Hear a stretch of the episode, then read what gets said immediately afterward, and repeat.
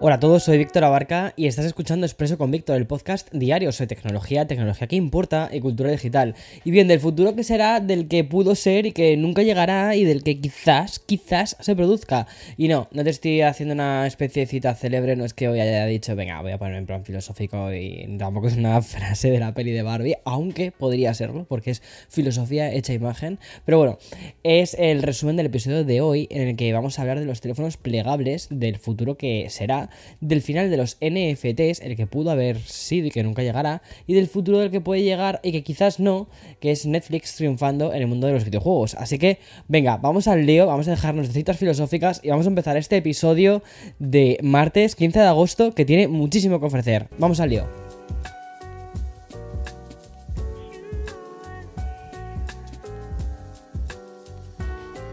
This episode is brought to you by Shopify.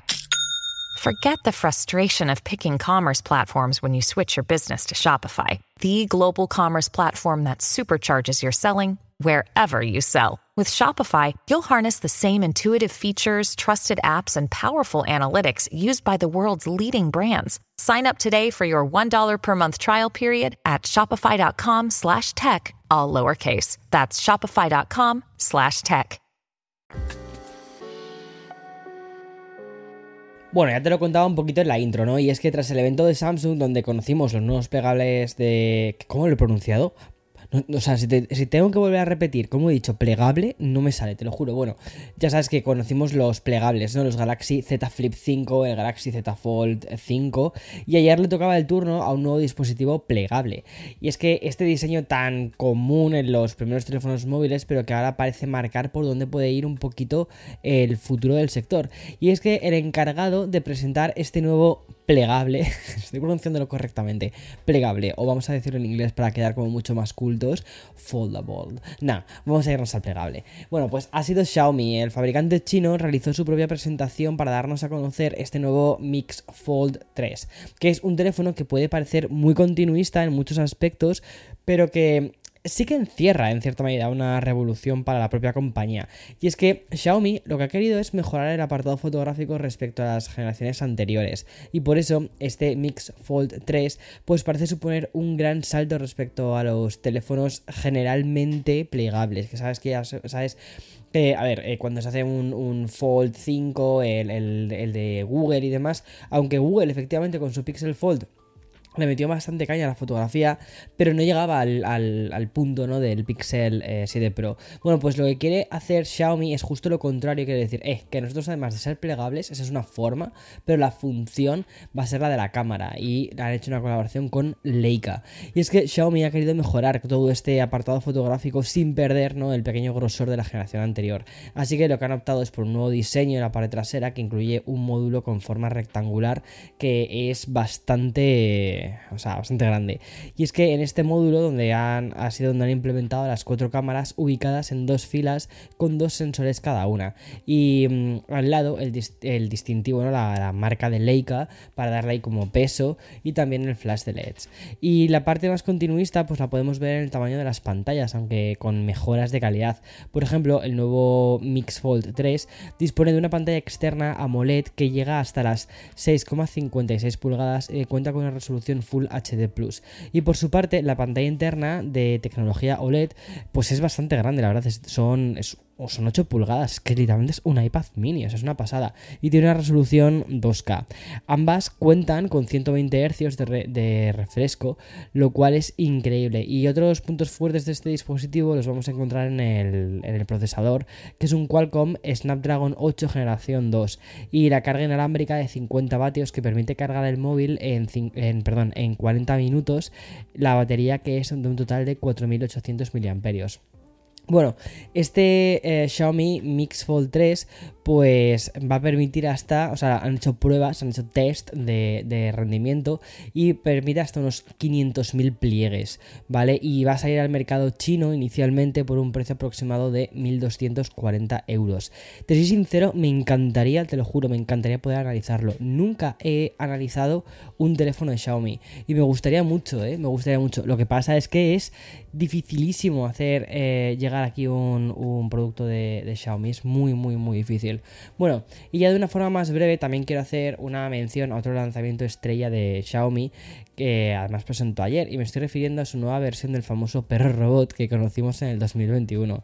Y es que sí, Xiaomi ha actualizado el CyberDog con un nuevo modelo que implementa inteligencia artificial. Bueno, este va se va a llamar, bueno, eh, CyberDog 2 y mm, es un extraño equilibrio entre tecnología en forma de perro robot y es que cuenta con una cámara RGB, otra de inteligencia artificial interactiva, un sensor ultrasónico, uno con LIDAR, una cámara para medir profundidad y dos sensores ojo de pez y un sensor de, fuerza, cuatro cámaras de tiempo de vuelo. Eh, bueno, no es, tiempo de vuelo, es, una traducción un poco mal hecha. Es el time of flight, que es como para medir realmente cuánto se utiliza mucho para medir las profundidades de los sitios, ¿no? de, la distancia que hay en los sitios. También lleva cuatro micrófonos, dos chips de banda ultra ancha y una unidad de, de medición inercial. Bueno, básicamente es una Roborock, pero con forma de, de, perro, ¿vale? Una, aspiradora con forma de, perro, lo único que no aspira. Y todas estas prestaciones, bueno, pues han servido para desarrollar este CyberDog 2, que cuenta con más de 100 interfaces de código abierto y al final el robotito, pues pesa 8 kilos y tiene unos 37 centímetros de altura, que promete ejecutar 21 billones de operaciones por segundo gracias a los cerebros secundarios, a los procesadores. Vamos, que lo que te comento, es un es súper interesante como producto, lo que pasa es que es muy anecdótico, pero atención porque sí que se va a lanzar, ¿vale? De momento solo en China y va a costar 1.640 euros. En China yo creo que sinceramente viven en el futuro, te lo juro, o sea, muchas veces cuando leemos las noticias de China dices, esta gente vive en el futuro. Bueno, pues el otro gran protagonista del día es Netflix y es que el gigante del streaming sabe que no puede limitar su línea de negocio al audiovisual y de hecho si miras el resto de plataformas, HBO por ejemplo, pues pertenece a un gigante que va más allá de Warner y el resto de los sites pues no hace falta ni que te explique porque tienes a Prime que es de Amazon, Apple TV que es de Apple y Disney que es del gigantesco Disney.